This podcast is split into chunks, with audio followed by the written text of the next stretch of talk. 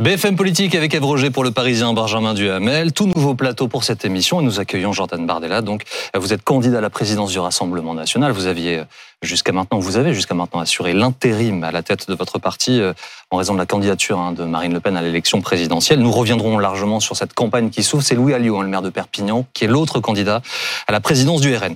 Euh, je voudrais commencer avec le sujet central, Jordan Bardella, pour les Français. C'est le pouvoir d'achat.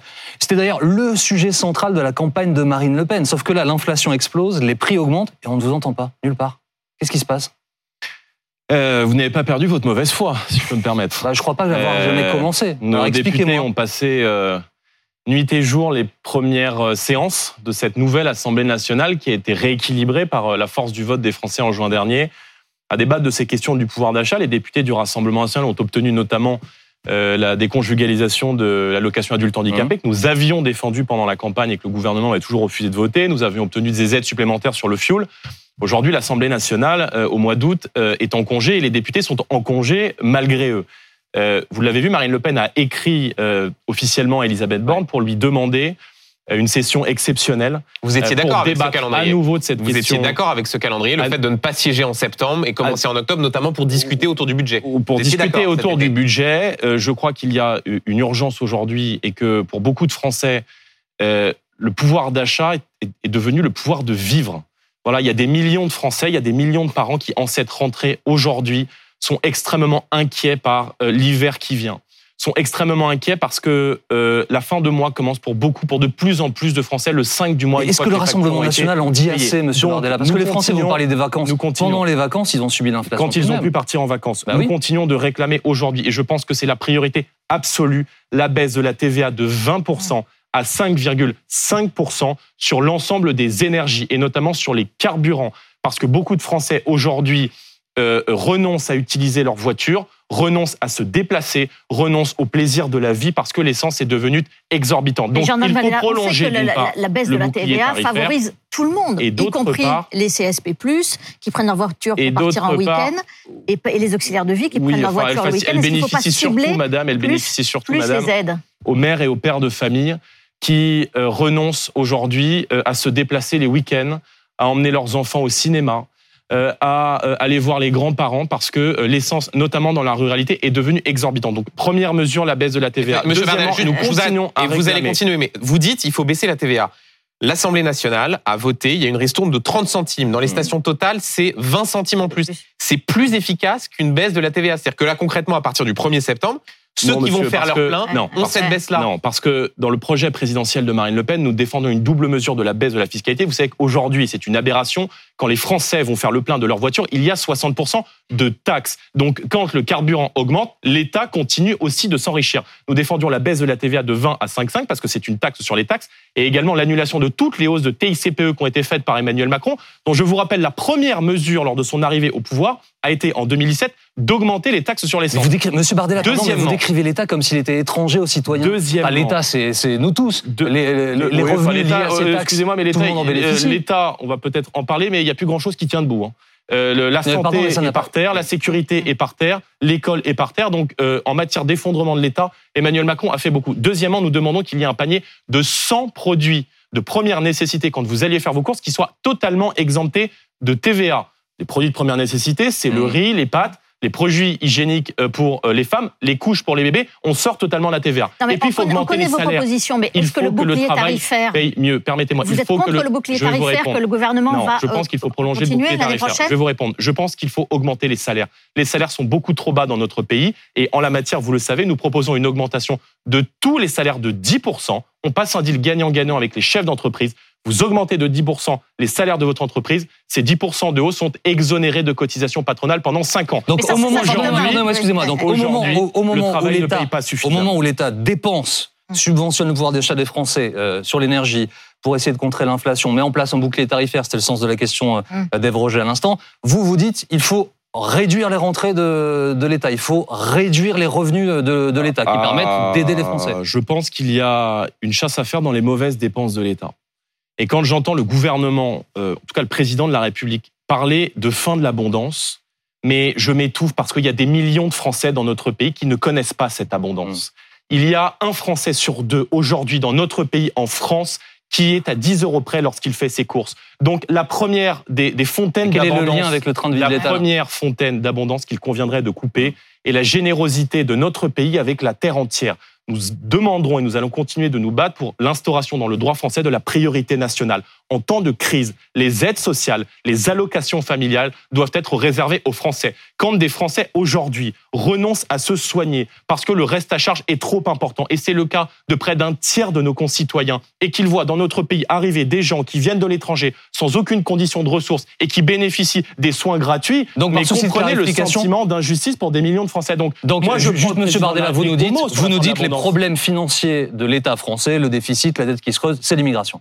Ah, je pense que quand on ajoute chaque année dans notre pays euh, l'équivalent de deux fois la ville de Bordeaux de manière légale, sans compter les clandestins, alors que nous avons 10 euh, millions de pauvres, 5 millions de chômeurs et des millions de Français qui n'arrivent plus aujourd'hui à joindre les deux bouts, je pense oui que c'est une dépense dont on pourrait se passer. Moi, j'ai pas entendu votre priorité nationale et nous vous nous demandons également la, fin des aides sociales pour les Vous allez voter contre la prolongation du bouclier tarifaire pour la prolongation, je suis extrêmement ah, clair, nous ah. voterons pour la prolongation du bouclier tarifaire hum. parce qu'on n'a plus d'autres choix. Mais est-ce que ça vous satisfait? Le gouvernement dit l'idée à partir du 1er janvier 2023, c'est de faire voilà de limiter les hausses à 10-20 Est-ce que vous considérez que c'est une bonne solution pour éviter que les factures d'énergie des Français explosent? Monsieur, euh, le gouvernement nous pousse dans le vide et euh, une fois tombé dans le vide, on nous demande mais qu'est-ce que vous feriez à la place du gouvernement? Ils sont responsables, responsables de la situation dans laquelle on est. Ils ont commis une faute morale et un crime économique lourd.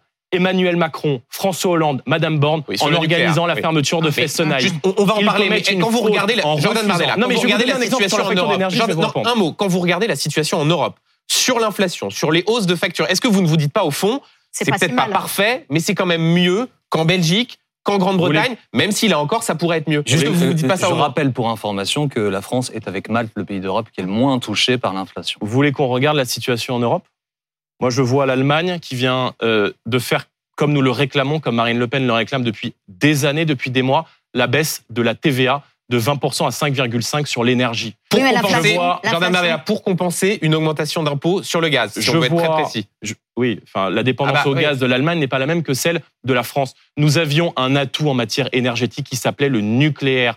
Nos gouvernants ont, en fermant Fessenheim, en abandonnant euh, Astrid, en vendant des turbines à General Electric qu'on a été obligé de racheter l'an dernier en catastrophe, ont commis le crime des crimes en matière économique. Vous pouvez, vous pouvez pendant des heures faire le bilan de ce qui a été. La question, vous qui aspirez à des fonctions nationales, c'est tout de même de savoir ce que vous proposez pour l'avenir. On va pas sans cesse euh, faire des additions sur ce qui bah, s'est passé. Je vous l'ai dit, mais manifestement, ça vous convient pas. Mais euh, je vous ai dit qu'il baisser la TVA de 20% à 5,5%, mmh. exonérer un panier de 100 produits de première nécessité de la TVA, augmenter les salaires et il faut également, parce que vous m'interrogez sur la facture énergétique, il faut euh, aller devant les institutions européennes et négocier une dérogation à l'égard du marché européen de l'électricité. Aujourd'hui, en France, les prix de l'électricité sont adossés au prix du gaz, mmh. alors même qu'une très grande partie, 92%... Et là-dessus, le gouvernement est favorable à l'idée de découpler mais on leur demande le prix du gaz, de l'électricité et l'Union européenne aussi. Non mais d'accord, mais on leur demande pas d'être favorable, on leur demande d'agir. Ça fait six mois que Bruno Le Maire nous explique qu'il va négocier devant les institutions européennes. Le bilan de la présidence française de l'Union européenne en la matière a été nul.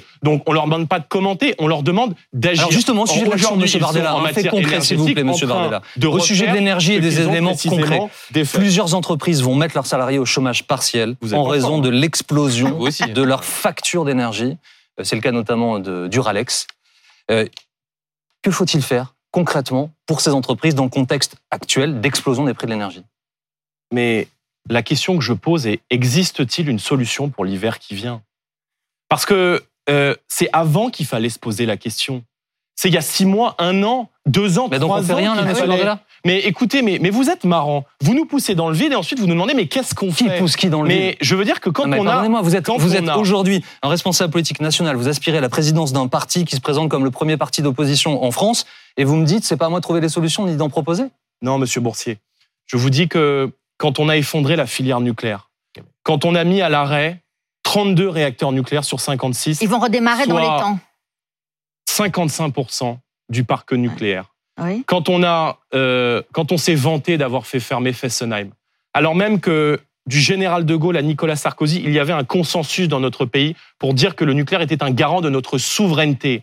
d'électricité peu chère pour les Français, de compétitivité pour les entreprises, quand euh, on tiers-mondise notre pays, quand on commet un crime économique en abandonnant le nucléaire, en faisant zéro investissement depuis cinq ans, à part un milliard symbolique l'an dernier dans le nucléaire, eh bien effectivement, il faut du temps pour remettre en marche ces centrales. Donc il faut évidemment, pour vous répondre sur le long terme, remettre en place dès maintenant, relancer nos centrales nucléaires. Et vous saviez que nous proposions dans le cadre de la présidentielle, pour vous répondre, un grand plan ambitieux d'ici à 2040 qui prévoyait la construction de 20 nouveaux réacteurs nucléaires. Je crois que c'est le prix à payer pour la compétitivité de l'économie française et pour notre indépendance. Monsieur Bardella, le RN a vocation à être un parti de gouvernement, c'est ce que vous souhaitez. On est d'accord là-dessus.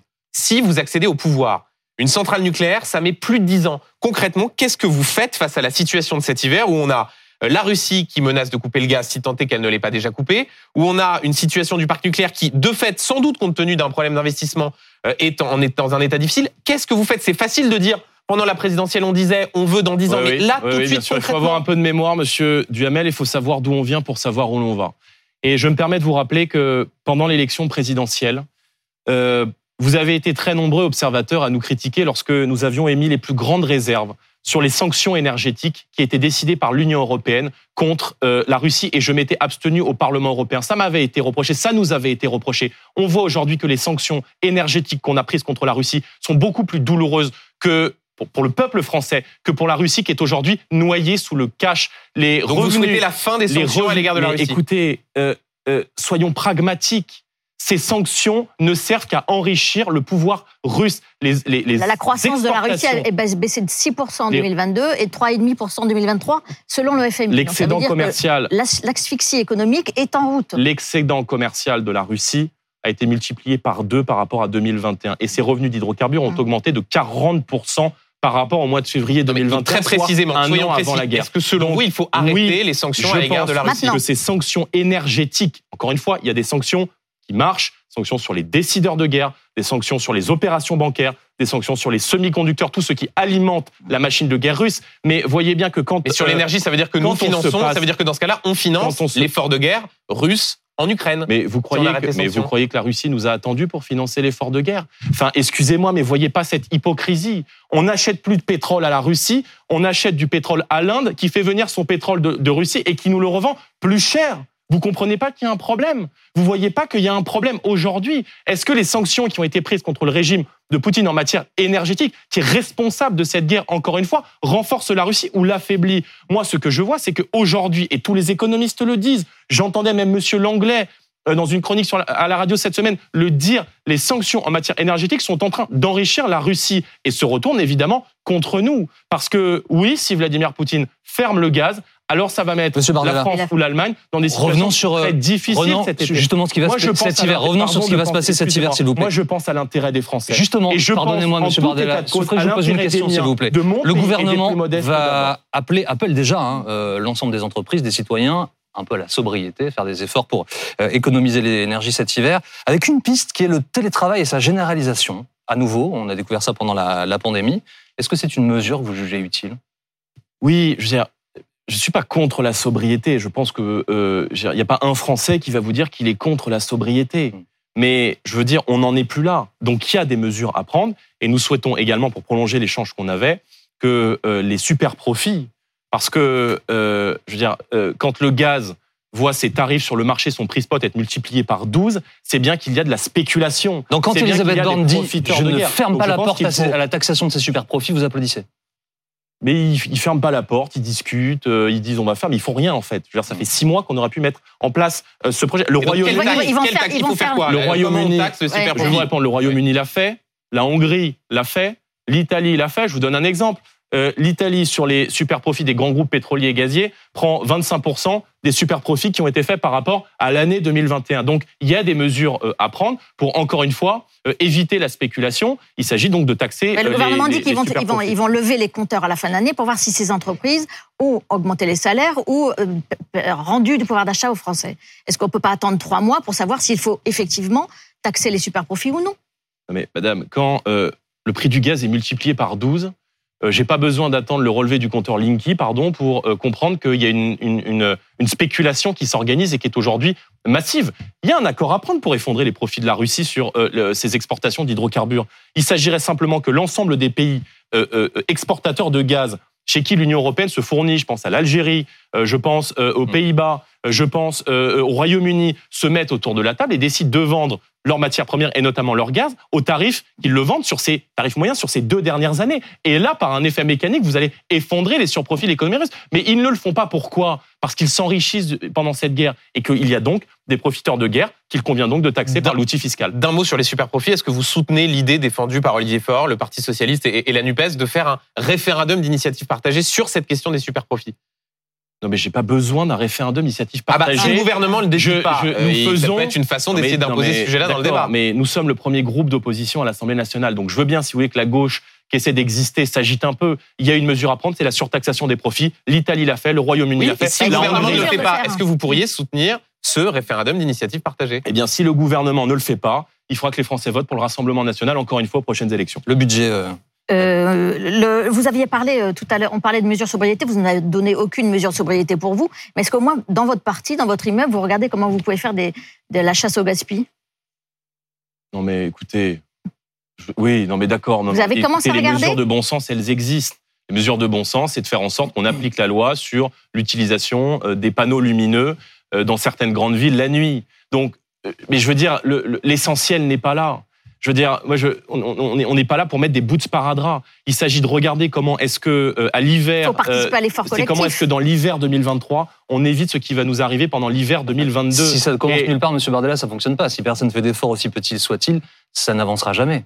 Mais il faut, mais écoutez, non, mais on peut, on, peut sucrer les fraises et, trouver toujours des petites économies de bout de chandelle. C'est pas le sujet. Je pense que les Français ah, aujourd'hui, au contraire, je pense que les Français aujourd'hui ont déjà conscience de, de, de, la nécessité de ne pas faire d'excès et, et, font déjà attention. C'est pas le sujet. Je veux dire, mais quand ah, c'est un peu le sujet. Est-ce qu'il faut non, moins chauffer Est-ce qu'il faut moins consommer d'énergie à tel moment de la journée? Est-ce qu'il faut par exemple mettre dans le débat la question de la, la, baisse de la vitesse sur les routes, qui là pour le coup permettrait de faire des économies? Mais, mais dérisoire. Est-ce que vous savez que l'hiver dernier, il y a euh, un Français sur cinq qui a souffert du froid. Absolument, 12 millions. Est-ce que vous savez que l'hiver dernier, il y a des retraités qui étaient obligés de mettre des pulls parce qu'ils n'arrivaient plus à se chauffer et que le fuel avait pris une augmentation qui était massive. Donc, mmh. appliquons la baisse de la TVA pour rendre service à nos concitoyens et euh, regardons comment, et je crois que c'est là l'essentiel, retrouver notre Monsieur Bardella, en matière il va y avoir évidemment les discussions par le nucléaire. sur le budget qui vont s'ouvrir à l'Assemblée nationale avec une situation qui est extrêmement complexe puisque l'État euh, subventionne beaucoup de domaines et en même temps, euh, Elisabeth Borne l'a rappelé, veut rester dans les clous du 3% de déficit à la fin du quinquennat. Donc on va falloir faire des économies tout en continuant à aider les, à aider les Français. Les discussions elles débutent euh, bientôt, Benjamin. Absolument. Et Gabriel Attal, dans l'excellent journal Le Parisien, appelle à des dialogues de Bercy. Il dit voilà, moi j'appelle les députés, sénateurs des commissions des finances à venir discuter précisément de ce budget. Est-ce que vous dites aux députés euh, RN, euh, chiche, allez discuter avec Bruno Le Maire, Gabriel Attal? Le lieu de la discussion s'appelle l'Assemblée nationale. Oui, mais avant. Je vois que non, mais c'est très amusant. Je vois que depuis que l'Assemblée nationale est à l'image de la société française et qu'elle représente le peuple français dans sa pluralité, puisque c'est l'un des enseignements. Si le peuple est entré à l'Assemblée nationale, on essaie, le gouvernement essaie de chercher des lieux de discussion, des agoras alternatives. Donc on a le, Conseil national de la refondation, ça c'est le dernier gadget d'Emmanuel Macron après le grand débat. On a ces discussions en parallèle qui s'organisent de l'Assemblée nationale. Je veux dire que le gouvernement n'ait pas peur de l'Assemblée nationale. On a bien compris que ils avaient aujourd'hui, ils avaient aujourd'hui, euh mais nous allons faire connaître aux Français, qu'ils le connaissent déjà, mais nous ferons connaître au peuple français les économies que nous proposons dans le budget de l'État. Et la première des économies que nous allons proposer, je vous en ai parlé, est d'arrêter l'immigration. Il y a une possibilité que vous votiez ce budget ou que vous vous absteniez ou d'ores et déjà vous dites de toute façon on est dans l'opposition donc c'est non pour le budget. Non, on ne votera pas le budget. Euh, on est dans une démarche pragmatique. Ce qui va dans le bon sens. Avant même de connaître le texte du gouvernement. Ce qui va. écoutez, on commence à les connaître. Ça fait, ça va bientôt faire six ans qu'ils sont responsabilités, donc on commence à les connaître. On a vu que des gens qui sont prétendus comme des Mozart de la finance ont laissé un pays à l'heure actuelle avec 600 milliards d'euros de dette. Est-ce que leur prêter des intentions, on a vu des gens qui ont... inverse du pragmatisme Mais je n'en fais pas d'intention, je les connais.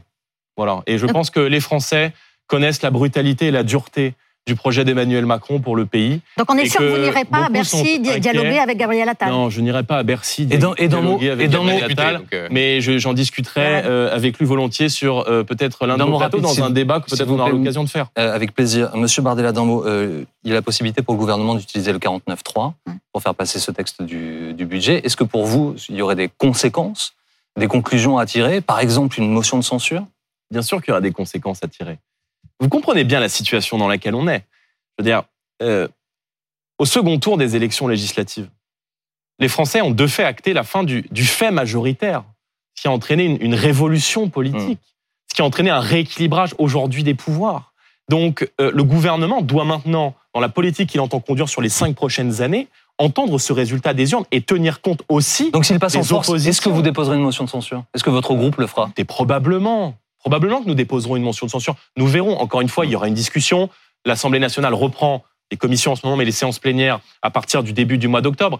Mais comprenez bien aujourd'hui L'idée, c'est que, la conversation se passe euh, avant les Français octobre. seront protégés et défendus à l'Assemblée nationale. Monsieur Bardella, Pardonnez-moi de vous entendre, mais le temps file. Euh, nous revenons dans un instant en direct pour la suite de BFM Politique avec la nouveauté de cette saison. Je vous présenterai trois photos d'actualité. Vous aurez le choix de deux d'entre elles et puis nous poursuivrons évidemment cette échange et nous reviendrons notamment sur la campagne qui s'ouvre au sein de votre parti pour la présidence donc, du RN. À tout de suite.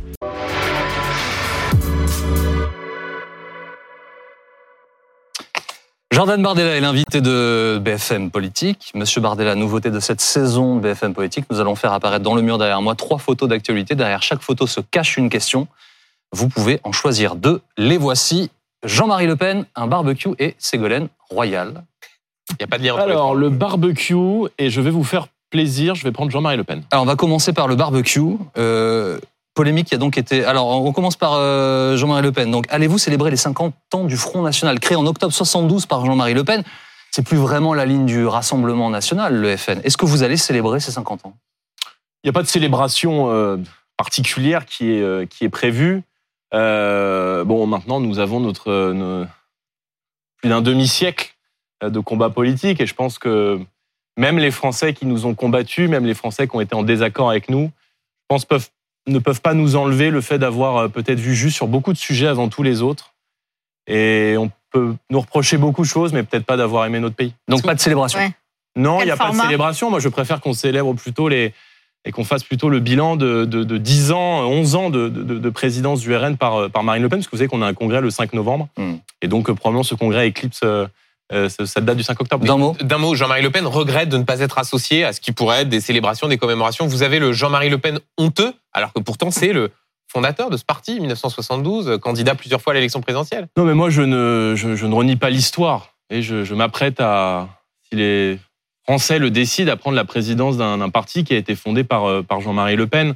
Euh, encore une fois, je, l'ai peu connu. On est d'une génération assez différente. ça nous a pas échappé. Euh, mais, mais, je pense qu'on ne peut pas lui reprocher d'avoir euh, d'avoir aimé son pays et d'avoir probablement voulu, parfois avec excès, et vous inscrivez dans pas euh, alerter les siens sur un certain nombre de périls qui pouvaient guetter notre peuple. Et je pense à la question de l'immigration. Euh, le barbecue, donc c'est votre deuxième choix, Jordan Bardella. La polémique a été lancée par Sandrine euh, Rousseau. Elle a dit, je la cite, il faut changer de mentalité pour que manger une entrecôte cuite sur un barbecue ne soit plus un symbole de virilité. La question, vous la voyez, est extrêmement simple. Est-ce que le barbecue, c'est un symbole de virilité? Je trouve ça, je, trouve ces débats absolument affligeants. Ah oui, mais vous avez vu que beaucoup, beaucoup de responsables euh, politiques sont exprimés spontanément là-dessus. Hein. À l'heure où on débat du, côté sexiste du barbecue, le steak haché, le prix du steak haché a augmenté de 26 par rapport à l'an dernier. Donc je pense que les Français sont à des milliers de kilomètres de ces polémiques qui sont lancées par les Verts un peu pour, euh, pour exister. Et ce qui est peut-être affligeant, c'est que euh, Madame, Madame Rousseau euh, est enseignante dans le supérieur. Alors c'est un débat euh, sont en train d'installer, je crois, dans notre société une forme de un nouveau totalitarisme, une société faite d'interdiction, c'est aussi un, une abolition de la vie privée. totalitarisme, on peut considérer que je pense que je, pense que les Verts sont en train d'installer l'idée euh, d'un catastrophisme généralisé. Ce sont des collapsologues.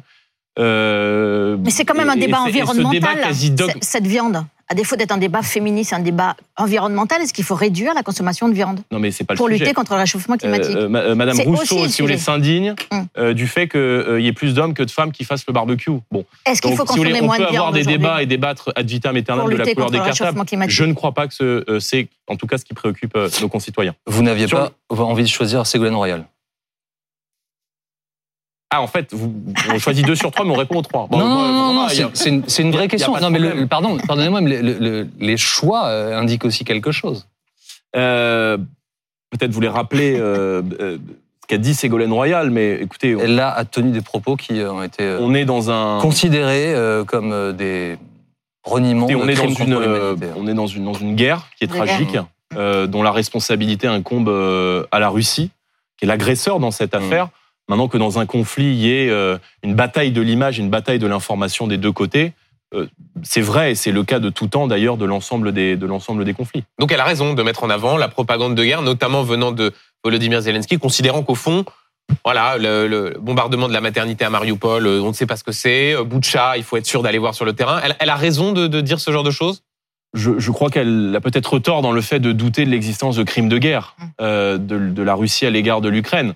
Maintenant qu'il y ait une bataille de l'information, c'est vrai.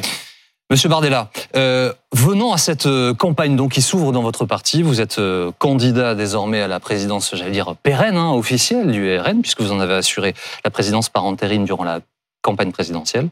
Louis Alliot, maire de Perpignan, et l'autre candidat. Qu'est-ce qui vous différencie de lui? On a des, parcours, des sensibilités qui sont différentes. Louis a une c'est une ancienneté que je n'ai pas au sein, du, au sein du Rassemblement national. Il a rejoint le mouvement dans les années 90. Moi, j'ai rejoint le Rassemblement national il y a 10 ans. Donc lui, il a rejoint le euh, Front National, du coup. Oui, moi aussi, parce qu'en 2012, mmh. c'était le, Front National. On a des, différences de, parcours. Euh, il est euh, le maire de Perpignan, le, le, maire d'une ville de plus de 120, 120 000 habitants. Moi, je suis aujourd'hui le président par intérim et je considère que le travail que nous avons fait avec Marine, avec l'ensemble des gens qui m'entourent au sein du Rassemblement national, est la voie à suivre pour conquérir le pouvoir.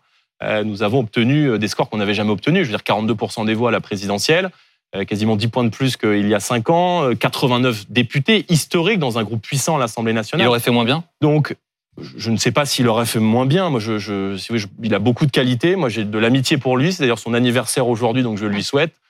Et je crois que dans tous les cas, nous partageons la même ligne politique et en tout cas, je crois que nous partageons la même volonté de voir la stratégie de gouvernement qui a mis en place Marine Le Pen en 2011 et qui doit nous conquérir au pouvoir se poursuivre et se pérenniser. Donc, Il y a moi, quand même des vraies nuances à Vous dites on a la même ligne politique. Quand on écoute les soutiens de Louis Alliot, surtout en coulisses, ils disent Jordan Bardella, c'est la ligne identitaire, c'est la ligne qui regarde du côté d'Éric Zemmour, c'est la ligne qui croit à la théorie du grand remplacement. C'est ce que disent les soutiens de Louis Alliot.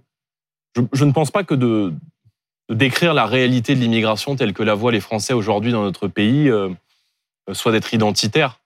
Euh, vous savez, il y a des millions de Français, euh, peut-être beaucoup qui nous regardent aujourd'hui, qui ont le sentiment aujourd'hui de devenir euh, des étrangers dans leur propre pays, qui ont le sentiment de voir, de ne plus reconnaître le quartier, la ville, le pays, les campagnes dans lesquelles ils ont grandi et qui s'inquiètent de ce remplacement de nos mœurs, de nos modes de vie par des modes de vie qui viennent d'autres pays. vous reprenez cette expression de grand remplacement, juste pour être avec le nôtre. Vous reprenez cette expression de Je n'utilise pas ce terme tel quel parce que je pense que euh, il n'est pas très clair. Je pense que quand vous dites grand remplacement, les Français ne voient pas très bien ce qu'on souhaite dire, mais je pense qu'il pointe une réalité qui est juste. Je vais vous emmener avec moi euh, dans les quartiers où j'ai grandi. Je vais vous emmener à Saint-Denis, je vais vous emmener à Bobigny, je vais vous emmener à Drancy, et vous verrez que euh, notre pays a considérablement changé de visage dans ces quartiers et que oui, l'immigration dans les prochaines années va constituer peut-être l'un des grands périls pour notre pays. Ce qui ne veut pas dire que je ne crois pas dans l'assimilation. Bah, vous savez, ma mère est arrivée d'Italie dans les années 60. Et quand elle est arrivée, elle a fait ce qu'ont fait beaucoup de générations d'immigrés, c'est-à-dire euh, euh, aimer le pays, respecter la langue, respecter euh, l'autorité. Et ce qui est sûr, Monsieur Bardella, c'est que l'histoire de Monsieur Bardella, pardonnez-moi, mais est-ce que vous voulez incarner un renouveau sur le sur le Rassemblement national Nous parlions tout à l'heure des 50 ans du Front national. Ce qui est sûr, c'est que les mots que vous utilisez, le, le constat que vous faites, sont, depuis 50 ans, on entend la même chose à chaque interview d'un membre du Front National ou du Rassemblement National. Je suis là pour incarner le Rassemblement National qui vous fait plaisir.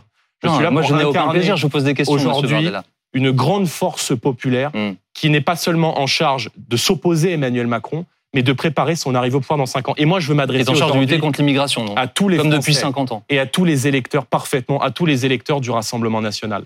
Je veux leur dire aidez-moi, aidez-moi à, à à poursuivre le travail de Marine à la tête de notre mouvement. Justement, Venez au Rassemblement national, adhérez avant le 26 septembre, parce que pour ah être élu et pour poursuivre le travail de Marine Le Pen, j'ai besoin de tous nos électeurs. J'ai besoin qu'ils me rejoignent. J'ai besoin qu'ils nous rejoignent. J'ai besoin qu'ils adhèrent avant le 26 septembre et qu'ils me soutiennent, parce que en votant pour moi, ils voteront aussi pour elle. Est-ce que vous leur garantissez aussi que vous ne serez pas candidat en 2027 si Marine Le Pen euh, elle-même était candidate? Mais il y a une question la candidature de Marine, je l'ai dit en 2027, relève pour moi de l'évidence. Je l'ai dit et je continuerai de le dire. Je sais que on me prête euh, après le vote caché. Maintenant, il y a la, parano de l'agenda caché. Mais n'écoutez pas les quelques offres, les quelques esprits chagrins qui sont faits. J'ai toujours été à ses côtés. Je sais ce que je lui dois. il n'y a pas de concurrence entre vous deux. Mais il n'y a pas de concurrence. Je sais que ça vous ferait plaisir, oh mais il n'y a pas de concurrence. J'ai avec Marine une relation d'une très très grande confiance. J'ai toujours été à ses côtés, je continuerai de le Donc elle doit être candidate en 2027, vous pensez qu'elle le souhaite? Je pense que, d'abord, je ne parle pas à sa place, uh-huh. mais je pense qu'elle a acquis aujourd'hui une, une, une, expérience, une légitimité sur le camp national en dépassant totalement le Rassemblement national, parce que c'est sa stratégie. Je veux dire, on a été dans une situation de concurrence pendant cette élection présidentielle, notamment avec Éric Zemmour, et on a prouvé que la stratégie qu'on a choisie était la bonne, était celle qui nous avait permis de gagner les européennes, était celle qui nous avait permis d'obtenir 89 députés à l'Assemblée nationale. et donc, elle avait dit, sauf circonstances exceptionnelles, je ne pas de nouveau candidat. Marine Le Pen s'exprimera. Voilà, Marine LePen dira si oui ou non elle souhaite être candidate pour une quatrième fois. Moi, je pense qu'elle est la mieux placée pour faire gagner nos idées en 2027. Et beaucoup de Français aujourd'hui. Quand est-ce qu'elle va parler? Que sur les Est-ce que vous lui demandez, est-ce que vous lui demandez, M. Bardella, de, de la France, est-ce que vous lui demandez justement aujourd'hui la mieux placée Est-ce que vous lui demandez pour éviter que des journalistes mal intentionnés ne vous posent la question à chaque fois que vous serez sur un plateau euh, Est-ce que vous lui demandez de clarifier les choses le plus rapidement possible pour que la question ne se pose plus? Mais non, je ne lui demande absolument rien. Euh, pardon, hein, mais euh, l'élection présidentielle s'est achevée il y a trois mois. Donc, hmm. je veux bien qu'on parle de 2027, je veux bien qu'on parle de 2032 et après. Ce qui intéresse les Français aujourd'hui, c'est le montant de leur facture. Hmm. Je, ne perçois pas la politique comme un, comme un, comme un ascenseur personnel. Moi, j'ai commencé à me battre pour les idées que je défends il y a dix ans dans, euh, une, dans, une, dans une cité HLM de Seine-Saint-Denis parce que j'ai vu aujourd'hui les grands dangers qui pesaient sur notre pays et je veux continuer de le faire parce que je pense que nous allons arriver au pouvoir. Et c'est la raison pour laquelle j'invite tous les Français à nous rejoindre, à nous rejoindre parce que je leur dis très, les choses très clairement. S'ils ne viennent pas me soutenir, s'ils ne n'élisent pas cette continuité avec Marine Le Pen, alors peut-être que euh, le combat que euh, nous avons mené depuis des années et des années, eh bien, ne pourra se poursuivre. Attendez, si c'est ça, ça, veut dire que c'est Louis Alliot, ça marche pas. Le combat ne pourra pas continuer. Mais je ne dis pas cela. Ah bah si, c'est exactement ce que vous dites. Vous dites euh, adhérez, vous votez pour, moi, sinon ça va pas aller. Les adhérents du Rassemblement national ont aujourd'hui le choix entre deux candidatures, deux candidatures qui partagent la même politique. Vous avez raison de rappeler qu'il y a des parcours, il y a des sensibilités particulières. Marine Le Pen m'a confié la tête de liste aux élections européennes. Elle m'a confié la vice-présidence du Rassemblement national. Elle m'a confié la présidence. Monsieur Bardella, vous venez de dire votez pour moi sinon. C'est le sens de la question de Benjamin. Hein. Par intérim. Donc moi, je souhaite poursuivre ce travail de binôme que nous avons. Juste, pardonnez-moi. Est-ce que vous allez le nommer numéro 2, comme lui a dit qu'il vous, qu'il vous nommerait numéro 2 s'il était élu?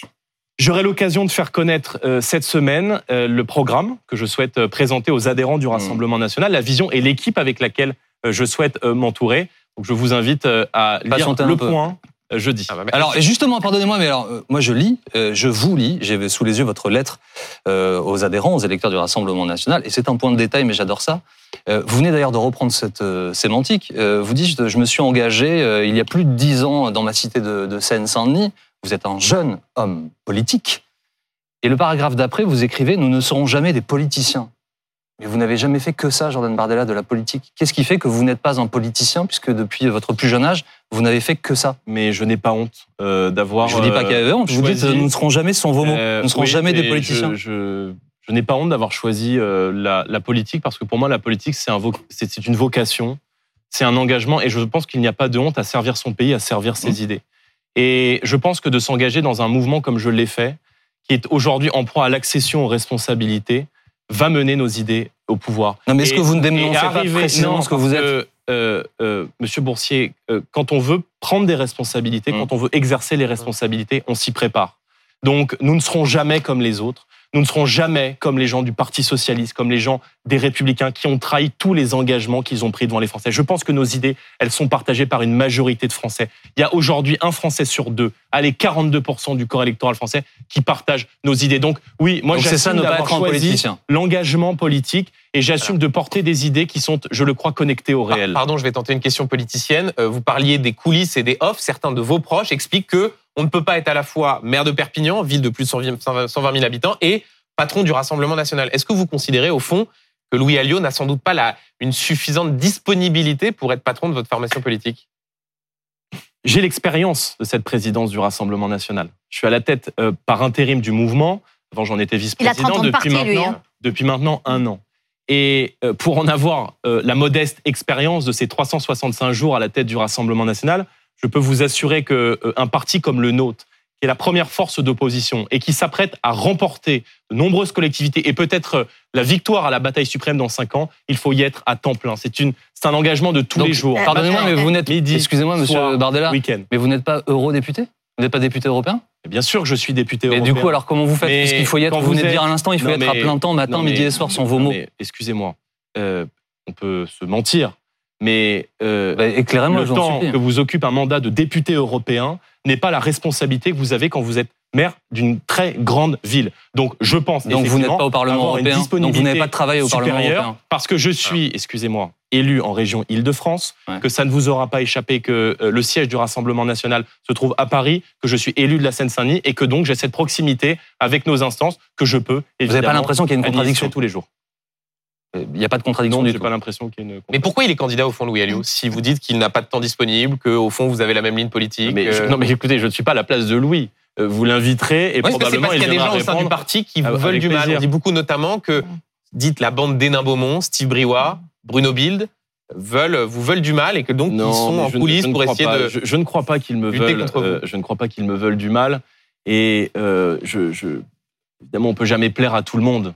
Voilà, je veux dire, dans une formation politique, moi, j'ai été candidat l'an dernier au Conseil national, qui est une sorte de, de, vote préférentiel des adhérents. Je suis arrivé en tête. Donc, si vous voulez cueillir euh, dans une organisation humaine euh, des gens qui puissent euh, être en désaccord avec vous, faire d'autres choix politiques, c'est normal, c'est la vie, et probablement qu'il en est de même pour vous au sein de cette rédaction. Monsieur Bardella. Mais ce que je veux dire, c'est que on est aujourd'hui à un moment de, de, de, haute responsabilité, un moment qui est historique pour nous parce que beaucoup de Français savent que euh, si nous n'avons pas remporté cette élection présidentielle, alors probablement que notre arrivée au pouvoir n'est qu'une question de temps. Le, premier message que vous envoyez aux électeurs aux Français, donc c'est un déplacement dans l'enclave de Ceuta. Euh, donc c'est un territoire euh, espagnol qui est au nord du, du, Maroc. Donc ce sera l'immigration votre sujet, votre premier sujet de campagne. Oui, je, n'ai. C'est un sujet, c'est un sujet fondamental. et encore une fois, en tant que député européen, il est de mon devoir d'alerter mon peuple d'alerter les miens des dangers qui guettent le pays dans les 50, dans les 100 prochaines années. Et effectivement, que ce soit l'enclave de Ceuta ou le déplacement que j'avais effectué à la frontière entre la Grèce et la Turquie, ce sont des points d'entrée de l'immigration clandestine en Europe. Et je dirais une chose, l'immigration est devenue aujourd'hui hors de contrôle dans notre pays. On ne sait même plus qui rentre, on ne sait même plus à 100, 200, 300 000 près le nombre de clandestins qui sont dans notre mmh. pays. Alors moi, j'entends bien que euh, M. Darmanin euh, gesticule et qu'on passe un mois sur l'expulsion d'un imam, au passage ah. ridiculisant et humiliant totalement notre pays. Parce Alors justement, euh, on surveille en France les gens qui sortent sans attestation, on fait voler des drones pour surveiller les piscines privées, mais un imam radicalisé sur lequel le ministre de l'Intérieur fait tout son cinéma depuis deux mois, on est incapable de le surveiller. Bardella. Ce qui est donc une humiliation et ce qui démontre que l'immigration et la sécurité aujourd'hui en France sont totalement hors de contrôle. Cet homme, donc c'est lui, l'imam Hassan Iqiyoussen, depuis la confirmation donc par le Conseil d'État de son arrêté d'expulsion, il a quitté le territoire français. C'est son avocate qui me l'a confirmé directement. Il est donc parti. Est-ce que l'affaire n'est pas réglée? Mais l'affaire n'est pas réglée parce que euh, c'est une humiliation pour le ministre de l'Intérieur. Enfin, je veux dire, la seule fois en cinq ans où Gérald Darmanin fait acte d'autorité pour communiquer, peut-être occuper l'espace euh, cet été, peut-être essayant peut-être d'instiller l'idée de sa candidature à la prochaine élection présidentielle. Euh, essayer de faire acte d'autorité, c'est une humiliation. Le seul imam qu'on est censé expulser, qu'on est censé mettre hors du territoire national, qui a une fiche S, qui tient des propos absolument insupportables et nauséabonds sur les femmes, hmm. sur les juifs, sur les homosexuels, sur la République française, est introuvable. il est plus sur le territoire français. Vous vous rendez compte du, cinéma Il n'est plus, sur le territoire français. Et il est où alors? Ah bah écoutez, ses conseils disent qu'il n'est pas là. Il est en, tout cas à l'étranger. Son avocate affirme qu'il est à l'étranger. Donc l'avocat c'est encore notre problème? De Monsieur Iquisen est plus au courant que, les, que le ministre de l'Intérieur. C'est son client. Alors je trouve ça extrêmement inquiétant. Mais voyez. Mais vous ne trouvez pas qu'il a, gagné quand même sur le, sur le principe? Ça veut dire que cette, cette expulsion est le début de d'autres expulsions. Quel, le Conseil d'État lui a donné raison. Darmanin doit-on croire? Celui qui dîne avec M. Iquisen en 2014 pour avoir fait voix lors des élections hein. municipales? Ou euh, Gérald Darmanin qui montre les muscles face à M. Iquisen Est-ce qu'il faut croire le Gérald Darmanin qui nous expliquait il y a encore un an devant une commission d'enquête parlementaire qu'il n'y a pas de lien entre l'immigration et l'insécurité? Ou celui qui va visiter les commissariats de Marseille en nous expliquant qu'un gardé à vue sur deux est étranger. monsieur Barnier, vous cessez de dire l'état de droit ne permet pas d'expulser des prêcheurs de haine. Là, le fait est que le Conseil d'État a validé et je ne remets pas en cause sa décision. Mais je veux juste vous dire que c'est l'arbre qui cache la forêt. Parce que pendant qu'on est en train de parler de monsieur Iquisen, il y a là, juste à côté du plateau, dans la ville de Paris, probablement des dizaines, notamment de mineurs étrangers non accompagnés, qui ont des fiches S, qui font l'objet d'une obligation de quitter le territoire français, qui déambulent tranquillement dans nos rues. La et prochaine qui loi de, Gérald Darmanin a pour objet justement de, pouvoir expulser ces euh, étrangers délinquants, y compris ceux qui sont arrivés en France à moins de 13 ans. Donc ça, vous allez voter cette loi, cette prochaine loi. Madame, quel est le bilan Non, mais attendez, quel est le 700 personnes, 700 radicalisés expulsés Madame, il y a depuis 2017. Madame, il y a 900 000 clandestins dans notre pays, d'après Monsieur Stefanini, qui est un spécialiste de l'immigration.